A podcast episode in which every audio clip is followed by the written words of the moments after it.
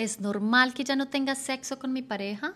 ¿Es normal que odie mi periodo? ¿Es normal sentir tanto sueño en el embarazo? ¿Es normal que me sienta frustrada siendo mamá?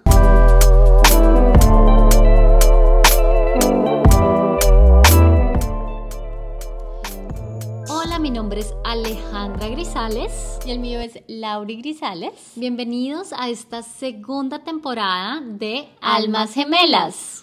Este es un podcast dedicado especialmente a mujeres y por supuesto a esos hombres que están interesados en entendernos un poquito más. Aquí vas a encontrar conversaciones con mi hermana gemela y con expertos en el tema acerca de la ciclicidad y sexualidad femenina, las diferentes etapas que vivimos las mujeres y nuestra experiencia personal, yo como mamá y Alejandra como futura mamá.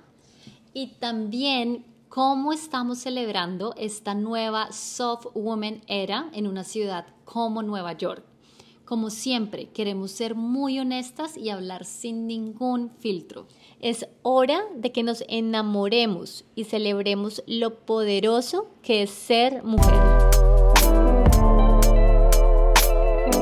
Bienvenidos a un nuevo episodio de Almas Gemelas. Mi nombre es Alejandra Grisales. El tema de este episodio me tiene súper emocionada porque se va a tratar de cómo quedar embarazada. Todo lo que tu pareja y tú necesitan saber para poder tener bebés.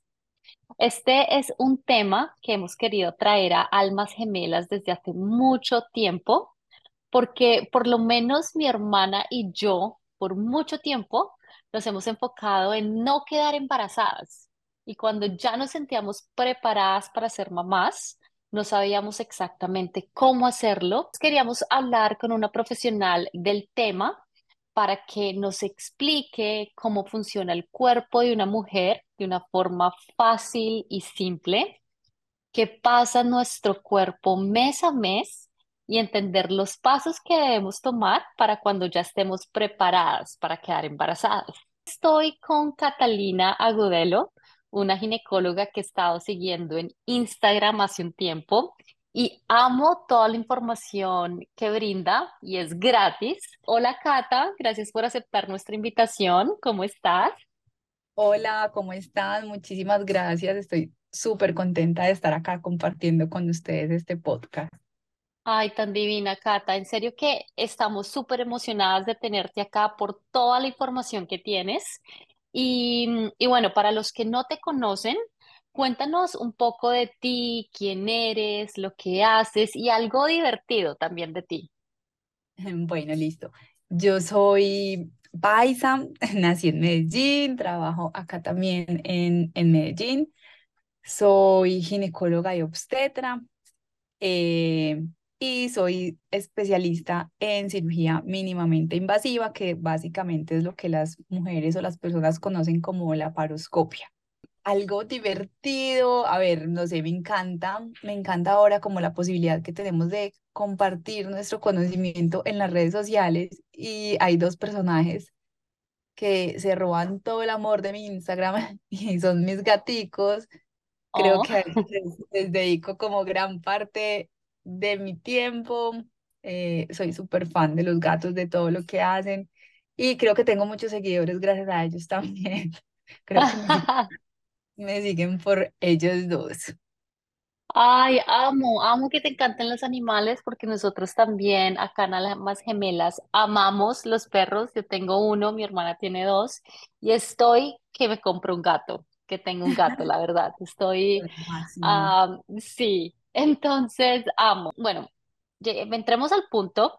Queremos que nos expliques cómo funciona el sistema reproductivo de las mujeres especialmente para esas mujeres que les gustaría quedar embarazada y no saben por dónde empezar. Aquí nosotros en Almas Gemelas creemos firmemente que es muy importante conectarnos con nuestro cuerpo y entender por lo que pasa durante el ciclo femenino, o sea, qué pasa en nuestro cuerpo. Entonces, Mm, no sé si nos puedas hablar de cuáles son las fases de nuestro ciclo para empezar, qué pasa en cada fase, cuáles son las hormonas que predominan en cada fase. Listo. Entonces, mira, el ciclo menstrual nosotros lo vamos a dividir en cuatro fases y vamos a empezarla siempre con la menstruación.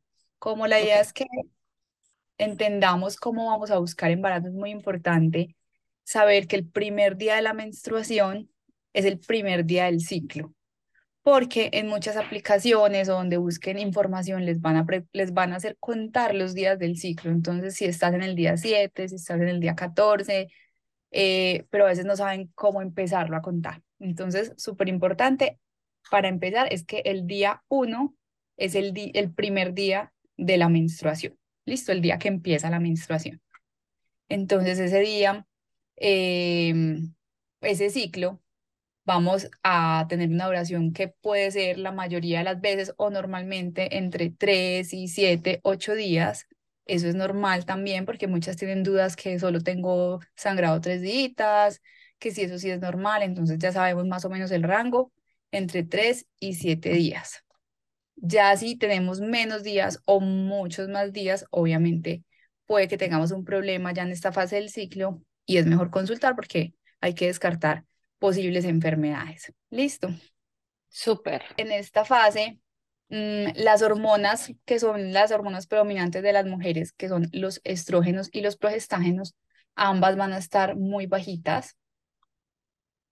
Y es unos, pues son unos días que obviamente ya sabemos que se caracterizan porque no estamos, digamos, en los mejores momentos eh, anímicamente hablando, ¿cierto? Es normal que aumentemos un poco de peso porque hay mayor retención de líquidos eh, y pues no vamos a tener como muchas ganas de realizar la mayoría de las actividades, pero es algo totalmente normal.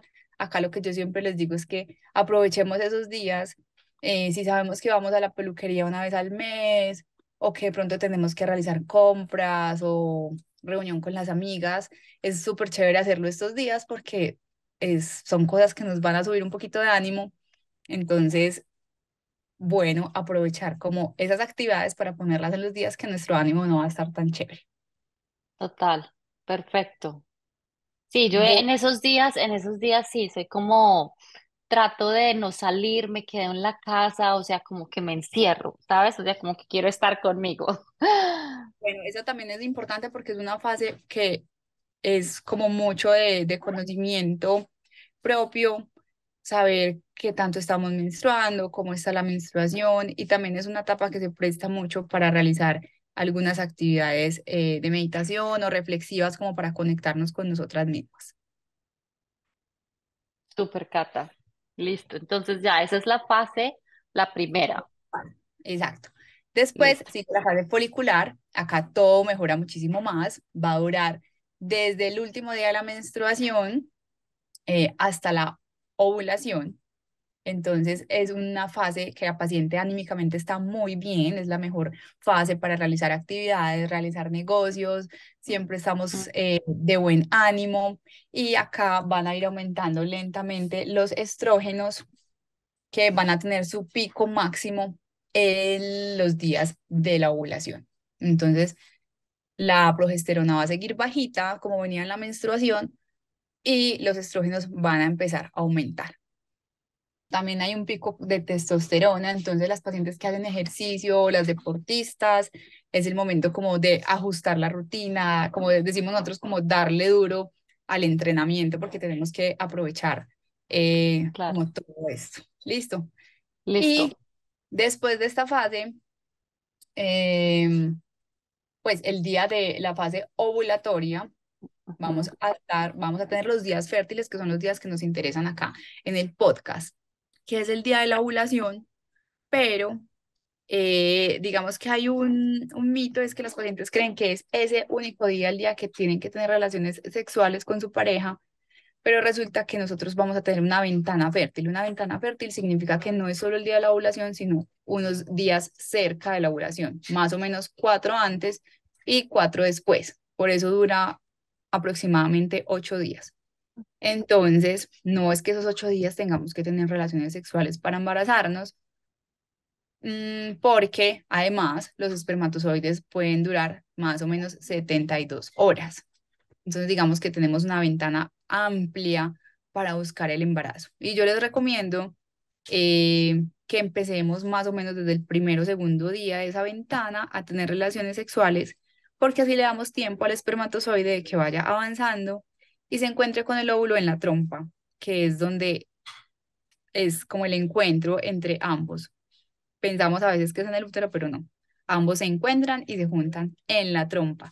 Entonces, mientras va avanzando el espermatozoide, puede ocurrir la ovulación y el óvulo va a avanzar también por la trompa, digamos que en dirección contraria hasta que se encuentren ambos. Y eh, una vez se juntan, ya van a ir juntos hacia el útero. Ese es el momento que más nos interesa. Hay muchas personas, pues lo que yo tengo entendido es que sí, como que hay un pico y el pico está en entre 12 a 48 horas más o menos. Entonces, que es importante saber cómo ese pico, conocer tu cuerpo, simplemente hacer pruebas donde tú sepas que estás en la ovulación.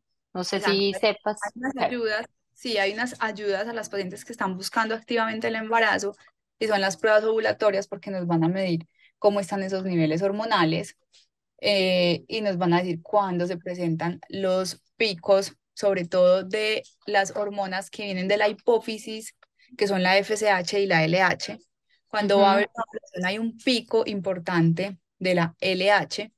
Mm, y esto lo vamos a poder detectar con estas pruebas que son muy similares, se hacen en orina y son muy similares a las que se hacen a las pruebas de embarazo. Entonces ellos te van marcando eh, los días en que aumenta o que hay ese pico de, o de la LH para que la paciente tenga relaciones esos días y sea un poquito más exacto. Ok, entonces cuando aparece la hormona de la LH, es cuando nos aparece positivo ese, ese test para saber si estamos con la hormona de la ovulación, pues. Exacto. Una vez aparezca positivo, ya no tienen, porque vienen paqueticos más o menos de 10 en pruebas todos los días. Entonces, una vez aparezca positivo, ya no tenemos que seguir utilizando el resto de las pruebas y ya es momento de empezar a tener las relaciones sexuales. Súper. ¿Y cómo más podemos saber? Si, digamos, si no tenemos a la mano ese tipo de, de test como para saber si estamos con la hormona de, de la ovulación. Entonces, ¿cómo más podemos saber cuándo estamos en nuestros días fértiles? ¿Cómo necesitamos hacerlo? Listo, entonces, hay algo que es muy fácil de detectar en las mujeres que ovulan. Bueno, lo primero es saber si la paciente tiene o suponemos que tiene su fertilidad adecuada, ¿cierto? Es muy raro que una paciente con infertilidad tenga ciclos regulares. Entonces, una paciente eh, con ciclos regulares que pueden ir más o menos entre 22 y 34 o 35 días, oscilando, no es que todos mis ciclos tienen que durar 29, no. Un día puede durar 28, el otro ciclo puede durar 30, pero pacientes, ahí decimos que la paciente es regular, ¿cierto? ¿Y cuando es irregular? Cuando decimos que nos llega cada 10, 20, a 40 días. medio, 45 días, 50 días en volverte la otra menstruación, entonces esos ya no son ciclos regulares. Y eso ya nos habla que posiblemente la paciente no tenga ciclos ovulatorios, o sea, que no ovule cada mes y que pueda tener algún problema en la fertilidad. Pero como te dije ahorita, si tenemos pacientes con ciclos que van más o menos entre 28 y 35 días, podemos asumir que es una paciente que seguramente es fértil, porque eso es lo que más les preocupa a las pacientes, sobre todo las que han tenido métodos de planificación durante muchísimos meses o muchísimos años, que no saben si son fértiles o si no. Entonces, una forma muy fácil es saber cómo son sus ciclos. Si son regulares, lo más seguro es que no tengamos problemas en la ovulación. no tenemos problemas en la ovulación, más o menos esos días, que son la mitad del ciclo, vamos a presentar el moco ovulatorio, que es muy similar a la clara de huevo, es muy transparente, es filante, o sea que si lo cogemos entre los dos deditos no se va a quebrar, va a cortar, sino que va como a estirarse. Eh, eso es un muy buen método.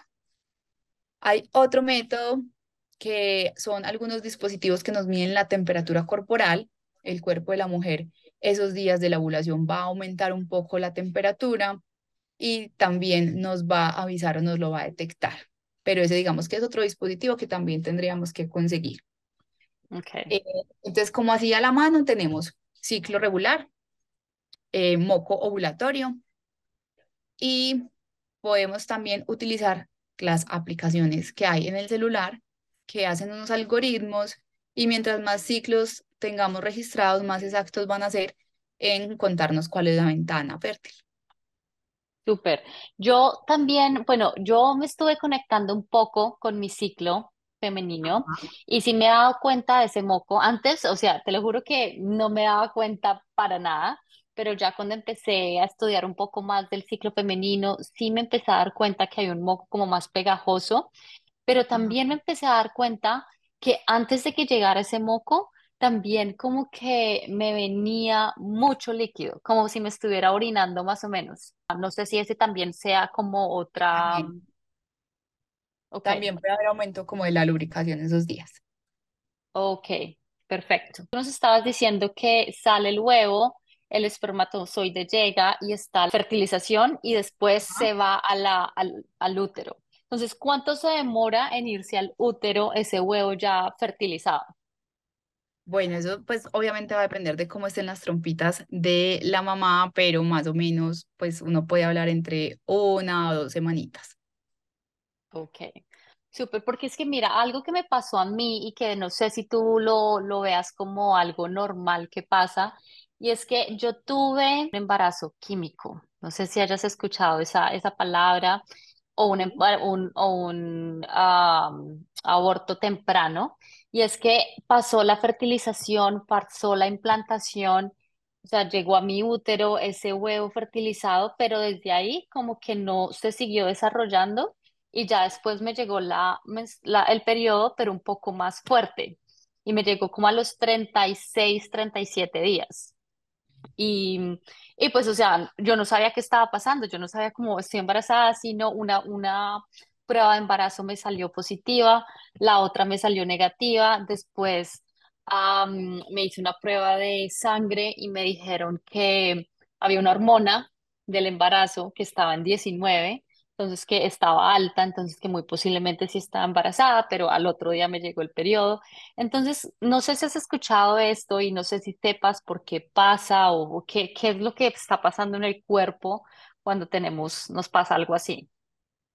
Sí, bueno, entonces eso sucede porque la beta HCG, que ese fue la- el examen que te debieron haber realizado en sangre, aumenta y a veces puede ser por eso que tú estás explicando, puede que haya una fecundación o una, pues que sí se hayan unido el espermatozoide y el óvulo o que haya un aumento en las hormonas, pero que finalmente no hubo, no hubo una eh, implantación o que mm, sí hubo una implantación, pero no, digamos que no fue tan efectiva eh, y no continuó el embarazo. Muy común, muchas pacientes o la mayoría de las pacientes no se dan cuenta, son simplemente mujeres que estuvieron en embarazo y que su ciclo se les demoró unos días, eh, pero que nunca supieron, ¿cierto? Exacto, eso era lo que me decían. No sabemos si se llegó el periodo o si te pasó esto, un embarazo químico, pero algo pasó.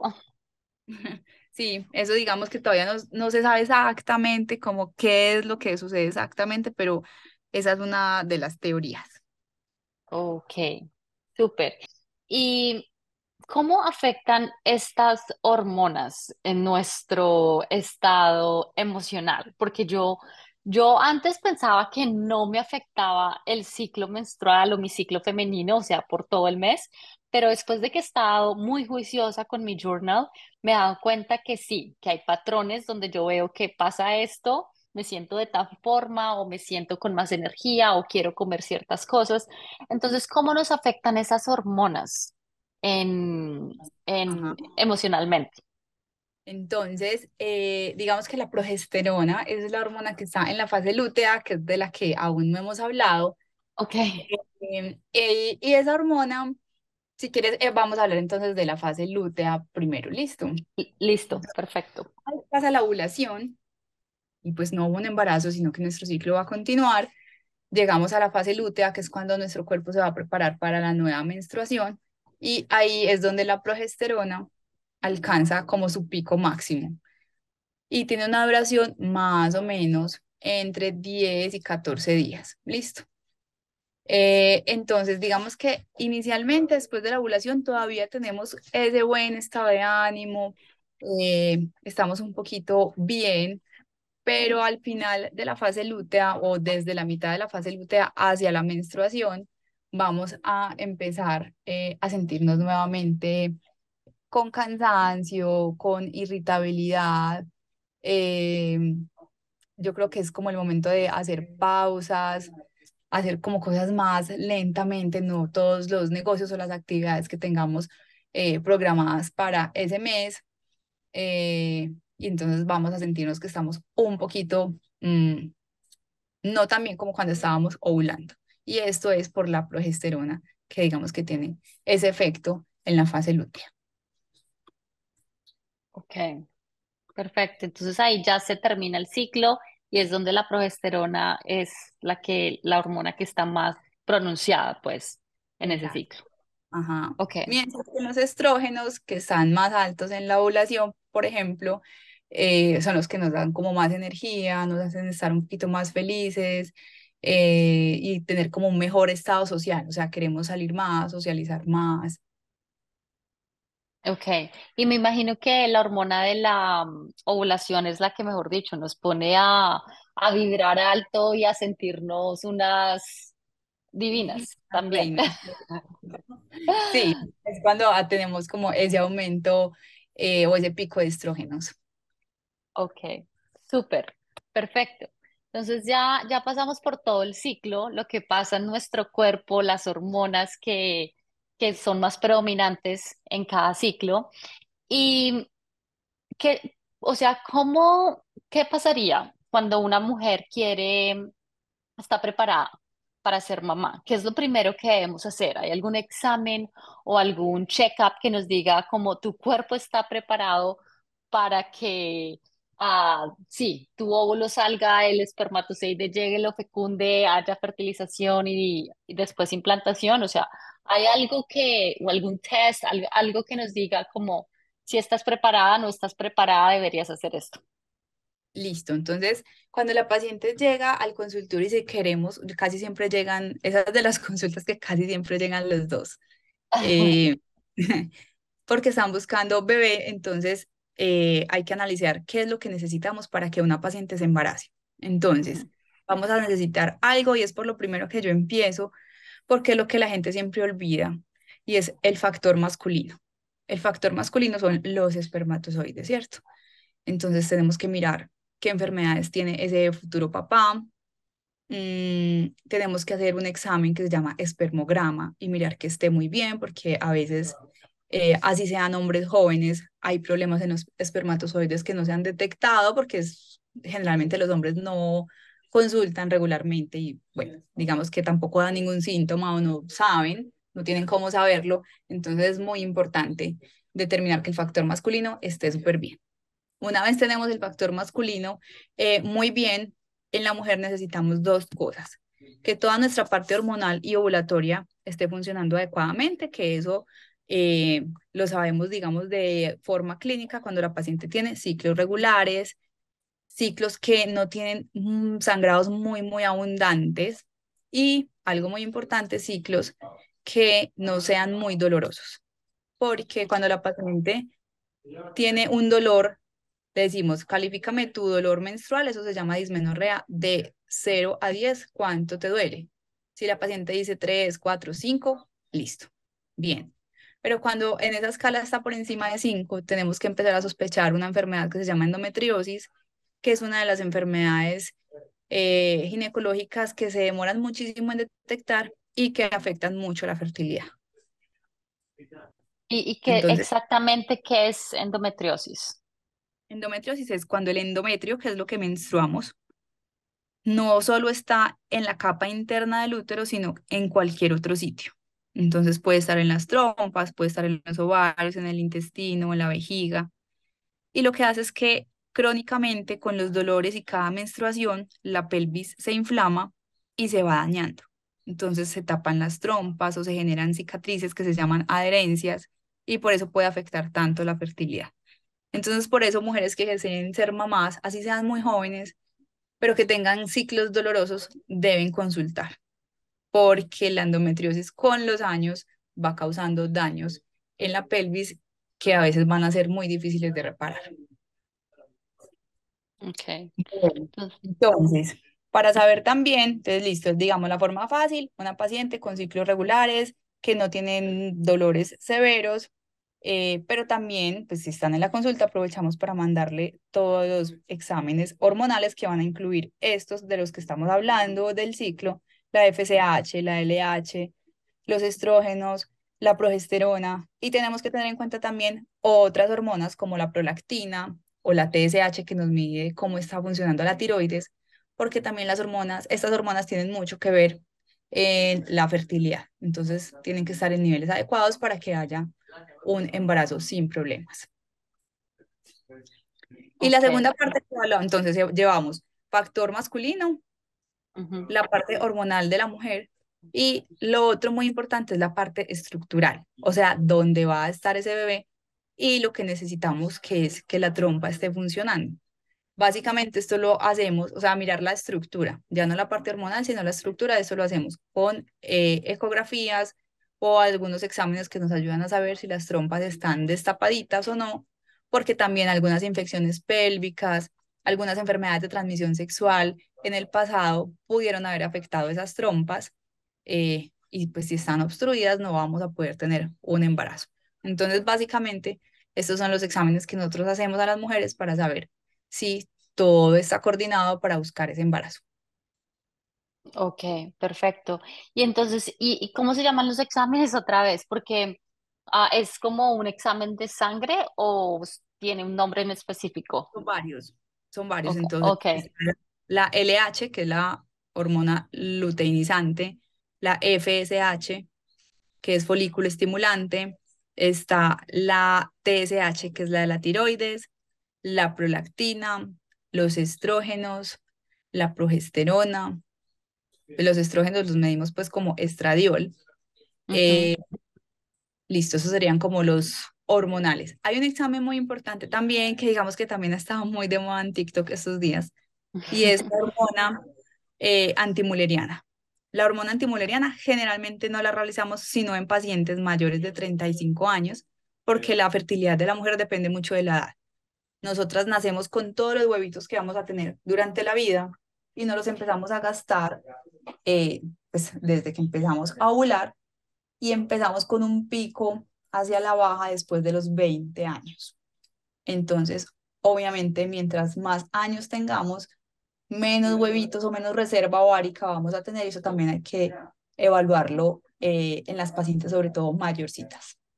Algo que yo no sabía realmente que nacíamos con todos nuestros huevos. Yo estoy embarazada en este momento, ya casi estoy en la semana 20 y me dicen que en la semana 20 mi bebé ya va a tener todos los huevos desarrollados en sus ovarios como para, para su sistema reprodu- de reproducción. Y pues eso es algo que yo digo como, wow, de- Exacto. sí, O sea, tú ya desde... tienes a tu bebé, tu bebé tiene sus huevitos, o sea que tú tienes los huevitos de tus futuros nietos en este momento. Exacto. Bueno, Oh, por Dios, no lo había visto de esa forma. Sí, tienes razón. Increíble.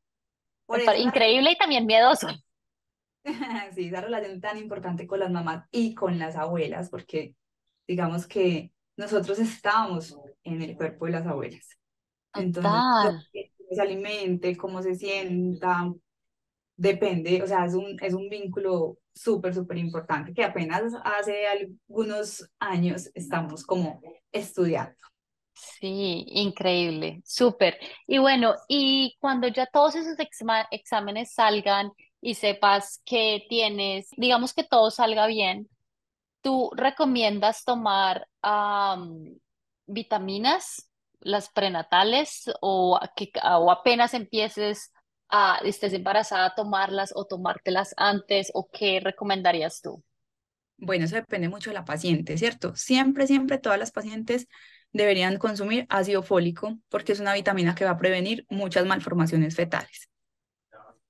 Pero decidir si además necesita hierro, vitamina D, vitamina C, bueno, todas las otras dependen mucho de cómo encontremos a nuestra paciente, ¿cierto? Tenemos pacientes eh, supremamente delgadas, eh, que no consumen carne, por ejemplo, eh, entonces a ellas se les hace una suplementación diferente.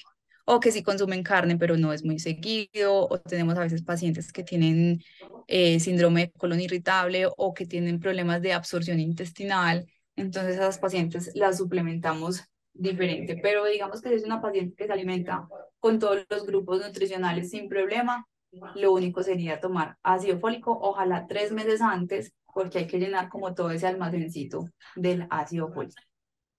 Una pregunta que me sale aquí es, hay como un debate entre ácido fólico y folato. No sé, no sé si sepas cuál es la diferencia, pero hay, hay unas personas que dicen que es mejor el folato que el ácido fólico.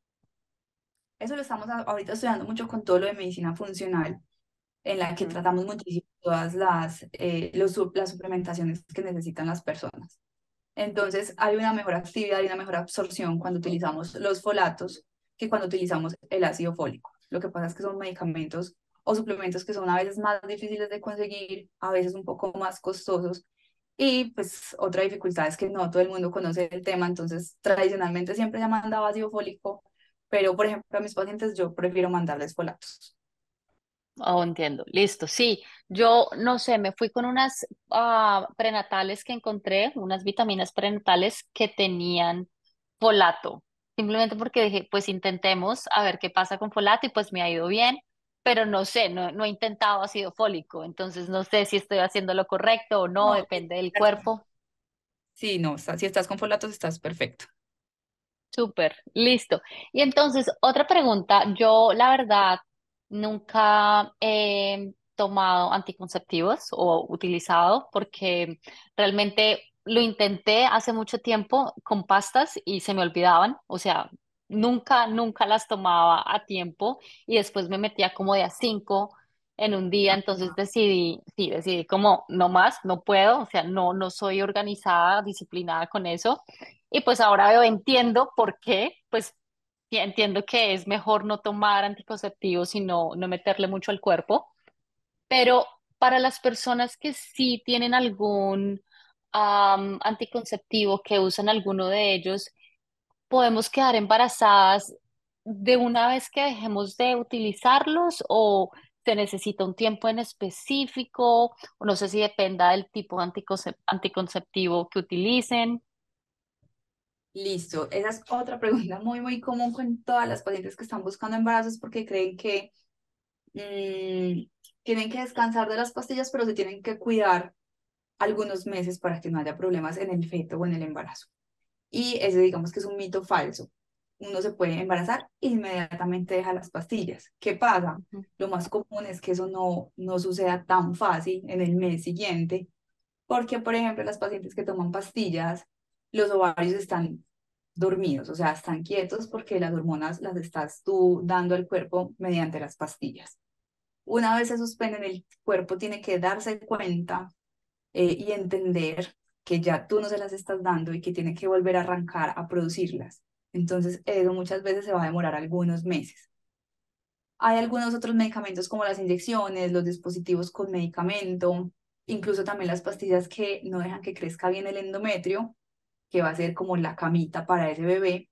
Por eso es que disminuyen la cantidad de sangrados Mm, pero cuando suspendemos las pastillas, el endometrio debe tener eh, un grosor definido para que pueda tener ese embarazo. Entonces, a veces también se demora unos meses el endometrio en crecer una vez suspendemos el método anticonceptivo. Entonces, si se pueden embarazar, algunas pacientes lo logran el primer mes y es perfecto, no va a pasar nada con el bebé ni en el embarazo, pero la mayoría tiene que entender que es un proceso lento y que hay que tener paciencia. Ok. O sea que sí se necesita un tiempo adecuado y a veces pasa y está bien. Exacto. Mientras el cuerpo se da cuenta, como bueno, ya no me están dando las hormonas, ya las tengo que empezar a producir yo. Ok, perfecto. ¿Algún, un paréntesis? ¿Recomiendas anticonceptivos? Depende de la persona. Sí, sí, ¿cuál recomiendas?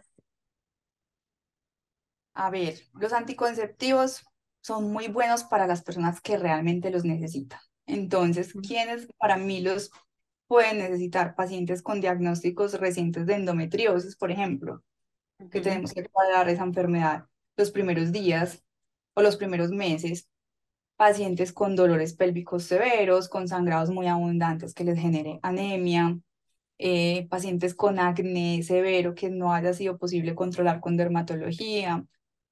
Bueno, tenemos como varios tipos de pacientes en los que Mm, sí necesitamos tratamiento hormonal. Pero si la paciente no lo necesita, a mí no me gusta usarlos. O sea, pacientes con ciclos normales, sin dolor, sin acné, con un peso adecuado, es mejor que utilicemos, por ejemplo, los dispositivos con metales que no tienen hormonas, como la T de oro, la T de plata, la T de cobre, para que su mm, ciclo y su cuerpo esté sin medicamentos. Simplemente vamos a tener ese dispositivo ahí porque todavía no quiere ser mamá, pero su cuerpo va a seguir funcionando común y corriente o sea, solito produciendo él sus mismas hormonas y con todo cuadradito según su, pues, su cuerpo, ¿cierto? Pero sí hay pacientes que necesitamos algún método anticonceptivo hormonal. mm, ok, súper. Bueno, otra pregunta es que, mm, pues hay personas, hay parejas que, que quieren tener hijos y que realmente no lo planean exactamente, no se hacen el test de cuándo estoy ovulando, de cuál es mi peak del el momento de ovulación y simplemente se dejan de cuidar y pase lo que pase que, que pasar, o sea, simplemente pasa a la de Dios.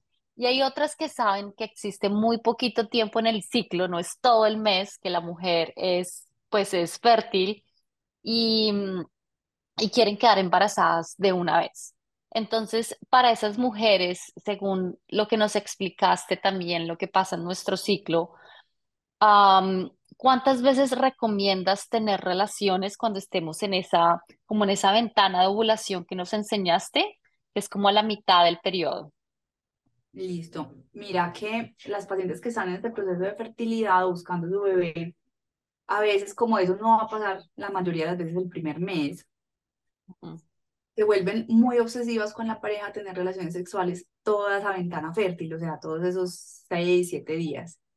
Y se vuelven relaciones sexuales que son obligadas. Pues obligadas entre comillas, ¿cierto?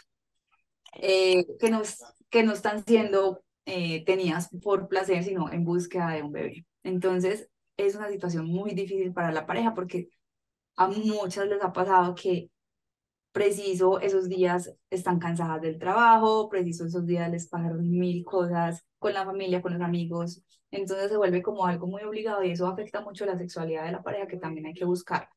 Entonces, súper bueno que está este podcast para que sepan que no hay que tener relaciones sexuales los seis días o los siete días de la ventana fértil. Contenerlas cada dos o tres días es suficiente porque el espermatozoide también va a durar unos días, el ovario, el óvulo también dura varios días. Entonces, ahí tenemos como ese espaciocito para no tenerla que tener pues todos esos días seguidos.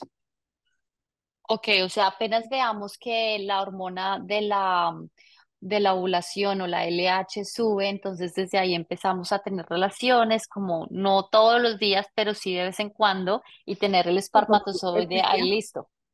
Exacto, con mayor frecuencia, pero no tienen que ser obligados todos los días. Y para las parejas que de pronto no pueden hacerlo todos esos días y por viajes o por algún motivo y lo tienen que hacer solamente una vez al mes y que tú digas como este es el día donde, mejor dicho, que no se te pase, ¿qué día del mes o de- del ciclo pues recomendarías? Eh, para mí sería el día antes, exactamente antes de la ovulación o el mismo día de la ovulación. Ok. O sea, cuando ese moco está así pegajoso o cuando la hormona de la LH sube. Sí, Ok, perfecto. Esos son los, lo- el- lo- los dos días que dices, como o este o el, o el otro. Perfecto. Y mm, bueno, hay muchas parejas que siguen paso a paso todo lo que hemos dicho aquí. Hay unas que quedan embarazadas de una vez y otra que otras parejas que se demoran un tiempo. Entonces, ¿tú cuánto crees que es lo normal para poder embarazado? ¿Cuál es el tiempo que tú dices está bien? ¿Puedes esperar un poquito más o ya es hora de que vayas a buscar ayuda porque de pronto algo pasa? listo. Entonces, eh, la infertilidad, o sea, el diagnóstico de infertilidad lo realizamos cuando una pareja está buscando embarazo juiciosa, no como dijiste ahora que a la de Dios, no. O sea, con su calendario o con sus pruebas de, pues, de ovulación, todo, cuando llevan buscando un año el embarazo y no lo han logrado. Esto para pacientes menores de 35 años. Cuando las pacientes son mayores de 35 años, como hablamos al principio, la edad en la mujer es muy importante, no podemos esperar tanto, entonces la bajamos a la mitad, o sea, seis meses buscando embarazo en mayores de 35 años. Ok, eso es, eso es lo recomendable. Y, Ajá. mm, ok, perfecto. Y bueno, ya para terminar, porque ya todo está, mejor dicho, más claro para dónde. Ah, algo más que recomiendes para poder quedar embarazado. No sé, hay, yo he escuchado de as- tener relaciones sexuales y subir las piernas después de eso, o tener un orgasmo así con, como con mucho ah, flujo para que el espermatozoide pueda llegar al óvulo fácil, o alguna dieta, ejercicios, algún truco que tú sepas o mito, no sé, que, que se recomiende para, para pues quedar embarazada. Bueno, no, realmente la mayoría son mitos. Sí funciona, o que hay que evitar. El cigarrillo y el vapeo están muy, muy relacionados con la infertilidad. Evitar algunos productos como lubricantes que utilizan muchos químicos eh, o muchos perfumes porque podrían ser espermicidas, o sea que los espermatozoides no vayan a sobrevivir. ¿Cuál Y recomiendas? Eh, cualquiera que sea a base de agua. En las farmacias hay bastantes, simplemente preguntan por uno neutro a base de agua eh, y no van a tener como problema con eso. Okay. Y lo otro, en las mujeres y los hombres también, por supuesto, evitar los extremos en el peso. Entonces, la obesidad y ser extremadamente delgadas o tener muy bajo porcentaje de grasa, que eso está ahora, sobre todo en Medellín, muy, muy de moda, las niñas super fit. La grasa es un, una fuente de hormonas muy importante en el cuerpo de la mujer. Entonces, tener mucha o tener exageradamente poca puede también afectar la fertilidad. Entonces, alimentarnos bien, hacer ejercicio y, como todo en la vida, no estar en los extremos. Súper. Súper, súper, Cata. Muchísimas gracias en serio por tu tiempo. Yo creo que esto le va a ayudar a muchas personas. Nada como hablar con una profesional en el tema. Y la verdad también a todos los que nos están escuchando y que quieren saber más del ciclo femenino, de cómo quedar embarazadas o si quieren contactar a Catalina. Eh, mira, miren por favor su Instagram, es lo máximo, toda la información que tiene y gratis, es súper buena como la información que nos acaba de dar en este episodio. Entonces, Cata, ¿cómo es tu Instagram para que te sigan? Es súper fácil. Ginecóloga Catalina. Muchas, gra- muchas gracias a todas las personas que nos escucharon y Cata, en serio, gracias a ti por todo esto. Yo sé que les va a servir a muchas mujeres y parejas en general. Ojalá que sí les sirva bastante. Mil gracias por la invitación. Me encanta compartir estos espacios con todos para que juntos aprendamos bastante. Ay, gracias, Cata. Bueno, un besito, cuídate y chao, chao. Chao.